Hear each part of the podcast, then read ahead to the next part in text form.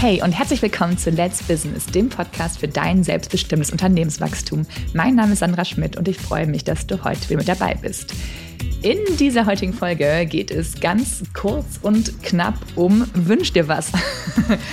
Ich habe nämlich gerade mit der Contentplanung für diesen äh, Podcast für das Q3 und Q4 gestartet und habe da schon ein paar Sachen draufstehen, aber auch noch ein paar freie Termine.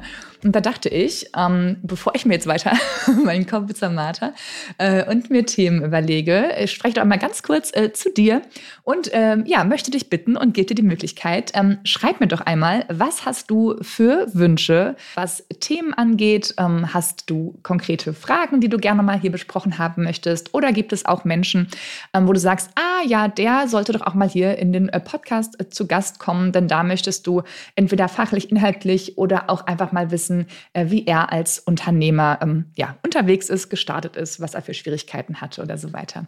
Also deswegen äh, wünsch dir was. Ich freue mich, ähm, genau, wenn du äh, mich dabei unterstützt, äh, spannende Themen zu finden, denn ich möchte ja euch Themen und Fragen lösen, präsentieren, die euch gefallen.